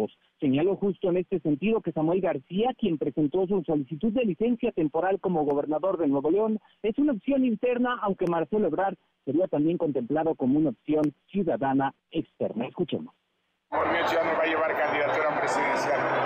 Te lo dije para que no haya ninguna duda de que vamos a ir de manera directa, que vamos a ser la opción que está esperando la sociedad nacional y desde luego que hay espacios para las candidaturas ciudadanas en los términos y que se ha hecho público. Yo lo que creo es que Samuel es una opción interna y el licenciado Marcelo Ebrard sería una opción ciudadana externa. Dante Delgado resaltó la aceptación popular de Samuel García, así como su talento y creatividad, pero también la trayectoria e historia de buen gobierno del exsecretario de Relaciones Exteriores. Escuchamos. ¿Quién puede dudar de, del dinamismo, del talento, de la creatividad Samuel García, que tiene una aceptación en los medios regionales a donde colaboras? El periódico El Norte le dio un 80% de aceptación popular. Y por otra parte, pues está la trayectoria, historia de vida, de, de prácticas de buen gobierno de San Marcelo. Ciudadano subrayó que Marcelo Ebrard tiene abiertos los espacios en el Partido Naranja para su participación, aunque subrayó que deberán cumplirse en tiempo y forma con el procedimiento para contender por la presidencia. Manuel es el reporte. Buenas tardes. Gracias, eh, muchas gracias, Oscar. Hasta luego. Hasta muy pronto, pues por primera vez con todos su- con todas sus letras eh, nombra Dante Delgado a Marcelo Ebrard como posible aspirante presidencial de Movimiento Ciudadano. Dice el candidato del partido, podría ser el aspirante del partido a la candidatura presidencial, podría ser el gobernador todavía de Nuevo León, eh, Samuel García, y un aspirante externo, Marcelo Ebrard. Sobre Samuel García, Deni Leiva. Deni, buenas tardes, ¿cómo te va? ¿Qué tal, Manuel? Muy buenas tardes. Así como lo acabas de comentar, este lunes 23 de octubre el gobernador de Nuevo León, Samuel García, ya envió su solicitud de licencia al Congreso del Estado con carácter de urgente para competir por la presidencia el próximo año. El documento fue entregado a las 9.59 de la mañana en el recinto legislativo, donde se especifica que el mandatario busca separarse del cargo seis meses para buscar la presidencia de NG y además todavía el documento sugiere que el secretario general de gobierno, Javier Navarro Velasco, debe ser quien lo sustituya, aunque pues esto lo deciden los diputados. De manera preliminar se maneja que el Congreso va a buscar no otorgarle esta licencia de acuerdo a los diputados de oposición, que son la mayoría en el legislativo regio, y Manuel, basta con recordar que el mismo día que el gobernador recibió su constancia como gobernador, ahí se comprometió a que no iba a abandonar su puesto por la presidencia, pero vamos a escuchar esta promesa. Pero no se confundan, van a tener un gobernador de seis años. No van a ganar las ambiciones ni las tentaciones. Voy a dedicar lo mejor de mi vida, de mi tiempo, 24/7 en Nuevo León. Manuel, pues como ya acabamos de escuchar, promesa incumplida, el gobernador ya con todas sus letras dijo, sí voy por la presidencia y de momento no ha brindado ninguna declaración al respecto de esta decisión. Qué cosa, bueno, pues eh, ahí está, no lo decimos nosotros, lo dijo él, van a tener un gobernador de seis años, no ha llegado a los dos y Samuel García ya se va o ya se quiere ir, vamos a ver si le dan licencia. Gracias, eh, muchas gracias, Denny muy buenas tardes. Muy buenas tardes. Tiene muchos frentes abiertos Samuel García, pero pues eh, la ambición es la ambición y estamos en temporada de chapulines. Alista el salto. Eh, Samuel García quiere ser candidato a la presidencia. Ya sabemos cómo le fue al Bronco, también gobernador de Nuevo León, que pidió licencia para buscar eh, la candidatura presidencial. Para jugar al candidato, regresó y luego terminó en la cárcel. ¿Qué va a pasar con Samuel García? Le agradezco estos minutos al eh, diputado Carlos Alberto de la Fuente, coordinador de los diputados del PAN en el Congreso del Estado de Nuevo León. Gracias, diputado. Gracias, Carlos. Buenas tardes. ¿Cómo te va?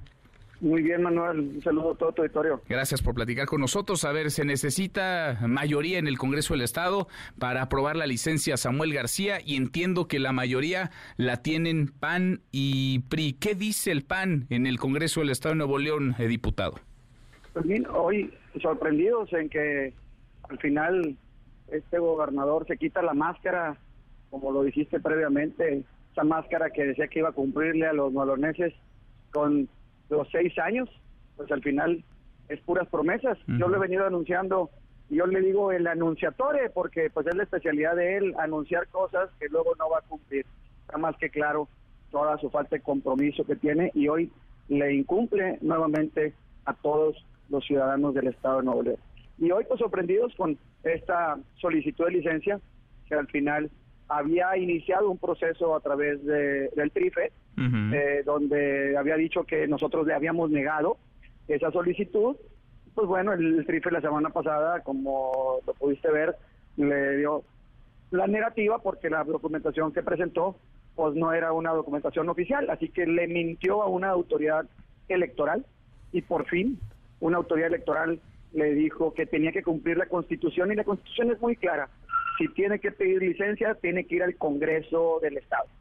Así que pues hoy, hoy, hoy llegó al Congreso del Estado el, la, la solicitud ya formal del gobernador tiene que pedirles licencia y ustedes se la deben autorizar, insisto, necesita la mitad más uno de los votos. ¿Cuál es el ánimo del, del, PAN en el Congreso de la Ciudad de México? No ha sido para nada tersa la relación entre Acción Nacional y el gobernador, tampoco los priistas y el gobernador Samuel García parece que más bien ha destruido los puentes con ustedes y también con el tricolor. ¿Están en qué ánimo? ¿De autorizarle o no esta licencia? Pues definitivamente hoy decepcionados de un gobernador que nuevamente le vuelve a dar la espalda a los ciudadanos de Nuevo León y prefiere eh, irse en busca de su sueño político. Eh, nosotros lo veníamos manifestando desde que inició este gobierno. Está utilizando el recurso público y, la, el gobierno de Nuevo como una plataforma para el 2024 y se veía claro porque él estaba o él está enfocando todas sus baterías en medios de comunicación nacionales y en sus redes sociales pautando en todo el país, como lo vimos en un medio la semana pasada que había gastado 6 millones de pesos en pauta solamente en el, en el estado de Puebla. Así que pues hoy hoy recibimos esta esta solicitud completamente decepcionante y pues vamos a analizarla porque prácticamente trae jiribilla, porque él menciona el artículo 121 constitucional donde dice que se nombraría al secretario general de gobierno como sustituto, pero el 121 constitucional dice claramente que para solicitudes menores a 30 días, Mm. el secretario general de gobierno tomará la, gobernabilidad del Estado de Nuevo León. Pero el 122 es muy claro y dice que para eh, solicitudes mayores a 30 días tendrá que ser el gobierno, digo, el Congreso del Estado quien nombre a un gobernador interino. A ver, déjame ver si te estoy entendiendo. Coordinador, estoy platicando con el diputado Carlos Alberto de la Fuente, coordinador de los diputados del PAN en el Congreso de Nuevo León. Samuel García debía solicitar licencia, como ya lo hizo, al Congreso del Estado. Ustedes eh, deberán definir, deberán decidir si se la otorgan o no. Y por lo que te entiendo, se la van a otorgar, pero el sustituto lo van a poner ustedes, no Samuel García. Definitivamente, eso es lo que marca el artículo 122 constitucional, que el Congreso del Estado para una licencia de mayor a 30 días, como él la está solicitando de seis meses, eh, tendrá que ser el Congreso del Estado quien nombre al gobernador interino. Pero lo raro y lo extraño aquí es que está, cuál es la intención del gobernador al mencionar el 121 constitucional, donde es claro que es para solicitudes de licencia no mayores a 30 días. No mayores a 30 días. Entonces ustedes pondrían al eh, sustituto. Me imagino no sería nadie del equipo de Samuel García. Podría ser un panista, un priista, un ciudadano eh, Puede sin ser un afiliación. ciudadano residente con más de cinco años en el Estado de Nuevo León, mayor de, de, de edad. Bueno, seis meses estaría en el cargo ese ciudadano y ese ciudadano que gobernaría, pues podría tomar todas las decisiones del gobernador, incluidos cambiar al gabinete, por ejemplo, o revisar la administración de Samuel García, Lo más coordinador. importante que necesitamos de un gobernador interino es que sí trabaje, porque este gobernador no ha trabajado. Aquí seguimos con la peor seguridad de la historia de Nuevo León. Tenemos un- una calidad del aire pésima, un transporte en pésimas condiciones y pues como todos saben, no tenemos agua en Nuevo León. Pues queda ahí, vamos a ver, ¿en cuánto tiempo le darían trámite a esta solicitud de licencia? ¿En cuántos Hoy días? Se, le dio trámite a la Comisión de Gobernación en carácter de urgente. Yo espero que en los próximos días ya a través del área jurídica tengamos una definición completa de lo que se va, de, de cuál es la intención del gobernador con esta Ujú. solicitud que hizo. Y hay que recordar que en la determinación de la, de la sala superior le niega la licencia porque no había una solicitud formal. O sea, pero sí nos deja claro que si hubiera una solicitud formal, posiblemente ellos se las hubieran otorgado. ¿Me explico? Claro, claro. Por eso tenemos que ver todo el alcance jurídico de lo que conlleva la solicitud que nos entregó el día de hoy. Bien, pues lo revisarán y todo apunta que le autorizarían esta licencia, pero el sustituto, el gobernador que quedaría en su lugar, va a ser designado, sería nombrado, votado por el Congreso del Estado, donde PAN y PRI son mayoría. Lo, lo vamos a ver. Coordinador, gracias, muchas gracias por estos A minutos. la orden. Gracias, Manuel. Gracias, muy buenas tardes. El diputado Carlos Alberto de la Fuente, coordinador de los eh, legisladores del PAN en el Congreso de Nuevo León, para que Samuel García se vaya a jugar al eh, candidato que no va a ganar. Vaya, solo con un milagro ganaría eh, Samuel García, pero va a jugar al candidato. En el camino va a perder la gubernatura y muy probablemente le pongan a un gobernador no solamente que no le sea afín, sino que quizá le sea crítico, un adversario político. Cuarto para la hora, pausa, volvemos, volvemos, hay más. Redes sociales para que siga en contacto: Twitter, Facebook y TikTok. M. López San Martín. Continúa con la información con Manuel López San Martín en MBS Noticias. Ya estamos de regreso. MBS Noticias con Manuel López San Martín. Continuamos. Seguimos eh, 10 para la hora, arranca una nueva semana y sigue la escalada de violencia. Hay un par de rehenes que habrían sido liberados por el grupo extremista Hamas, este grupo terrorista que hace 17 días eh, masacró a civiles inocentes en Israel y desde entonces se está escribiendo un nuevo capítulo en esta historia. Hanna Beri, saludos Hanna hasta Israel, ¿cómo te va? Muy buenas noches para ti, buenas tardes.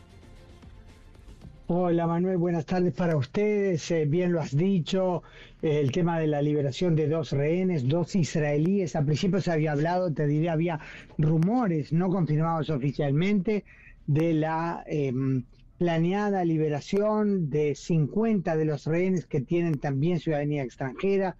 Era realmente a nivel de rumores. Al final se confirmó que liberaron a dos israelíes, tengo entendido que no tienen ciudadanía extranjera, mujeres eh, de 84, 75 años, mayores, sus esposos quedaron eh, secuestrados en manos de Hamas, ellas tienen problemas de salud, Hamas lo presenta como razones humanitarias, Israel le contesta de humanitario jamás no tiene nada, están haciendo guerra psicológica, en fin, hay mucho para contar al respecto. Dime tú, Manuel, qué aspecto te interesa porque nuevamente acá, o sea, seguimos, ¿verdad? Con la atención. Sigue la, la atención. Quizá lo más preocupante de un conflicto como este, es de una guerra como esta, Hanna, tiende a ser la normalización del hecho, es decir, conforme avanzan los días, se vuelve parte del paisaje cotidiano. No sé si allá, pero a la distancia eh, puede perderse, digamos, en el mar de información, puede seguir siendo únicamente una nota más. Y es un drama lo que hemos visto. Las escenas son brutales,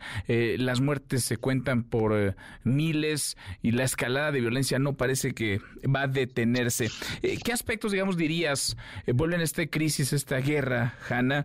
Un conflicto que, vaya, puede seguir alimentando las, las sorpresas. Hay soldados que están apostados, soldados israelíes listos para ingresar a Gaza. Eh, se habla de el poder ingresar alimento, medicinas, eh, con fines humanitarios a esa, a esa región. Eh, ¿Cómo se ve el panorama a 17 días de iniciado este conflicto? Muy complejo, Manuel. Tú has eh, mencionado con razón varios puntos eh, relevantes. Sé que no nos podemos extender en todos. Empezando por el último, han sido introducidos hasta ahora en dos tandas, la última de ellas, segunda y última por ahora. Eh, hoy, 54 camiones con ayuda humanitaria. Israel aclaró que interrumpirá todo. No es Israel quien introduce estos camiones, sino que vienen del lado de Egipto, de parte de organizaciones de ayuda humanitaria internacionales, la propia ONU, eh, pero Israel, por supuesto, tiene capacidad de control de la situación y dijo que si le consta que entra eh, algún elemento que puede aportar a Hamas, pues esos camiones no van a entrar y que si Hamas roba la ayuda humanitaria, como ha hecho en repetidas ocasiones, también la semana pasada, fue denunciado por UNRWA, por la agencia de la ONU para los refugiados palestinos, pues Israel interrumpirá todo. Eh, eh, Israel aclara que no permite el ingreso de combustible a Gaza, ya que está claro que eso jamás lo usa para sus propósitos, para el funcionamiento de sus comandancias terroristas. O sea que hay aquí un, un desafío muy complejo de cómo lidiar, por un lado, entre la distinción que se quiere hacer entre terroristas y civiles, y por otro, con el hecho que jamás está emplazado en medio de la población civil. Por eso Israel continúa exhortando a la población del norte de Gaza a movilizarse hacia el sur, porque allí se creó la zona humanitaria y porque al parecer, eh, hay cosas por supuesto que no se dicen, pero al parecer el grueso de las comandancias eh, terroristas de Hamas, no todos por cierto, pero gran parte se concentra en la zona norte, más que nada en la ciudad de Gaza, pues allí se intensifican los ataques de cara, al parecer, Manuel, a la entrada de las tropas por tierra, lo cual no quiere decir que veamos un aluvión de 200.000 soldados de una vez. No necesariamente se va a dar así, pero en principio ya se habla de una guerra prolongada. El, ministro de Defensa, Joab Gallant, dijo, Manuel, esto durará eh, un mes, dos meses, tres meses, pero va a terminar con el desmoronamiento de Hamas. Muchos israelíes dicen de su boca a los oídos de Dios, pero no está tan claro que se logre el objetivo. Ese es el declarado objetivo de la guerra, terminar con Hamas, con su infraestructura armada y con Hamas como régimen que gobierna Gaza, eh, un régimen de una organización terrorista. Qué duro panorama. Mañana, mañana seguimos conversando. Hanna, gracias. Eh, gusto en escucharte como siempre. Un abrazo grande. Abrazo. Hasta allá. Muy buenas noches para ti. Muy buenas tardes. Ya mero, nos vamos sin parar. Ahora revisamos lo último de la información. En tiempo real. El Universal. García Harfush manda mensaje a la oposición anticríticas por ser policía. Este policía dice tiene un plan de gobierno. La economía mexicana alcanza otro máximo histórico. El INEGI reporta un crecimiento en agosto. Milenio. Mercado de Valores afianza su dinamismo para el cierre del año. MBS Noticias. Asesinan al secretario de Seguridad de Coyuca de Benítez, Alonso López, y al director de la policía, Honorio Salinas, en Guerrero. El país. Ucrania quiere ganarse a Israel como aliado contra Rusia. Israel continúa su dura campaña de ataques aéreos en Gaza. Con esto cerramos, con esto llegamos al final. Gracias. Muchas gracias por habernos acompañado a lo largo de estas eh, dos horas. Soy Manuel López San Martín. Se quedan con Nicolás Romay, todo su equipazo. Nos vemos como todas las noches a las 10 por ADN 40. Y acá nos encontramos mañana, mañana que será tarde de martes. Pásela, pásela muy bien, ya casi es viernes. MBS Radio presentó Manuel López San Martín en MBS Noticias.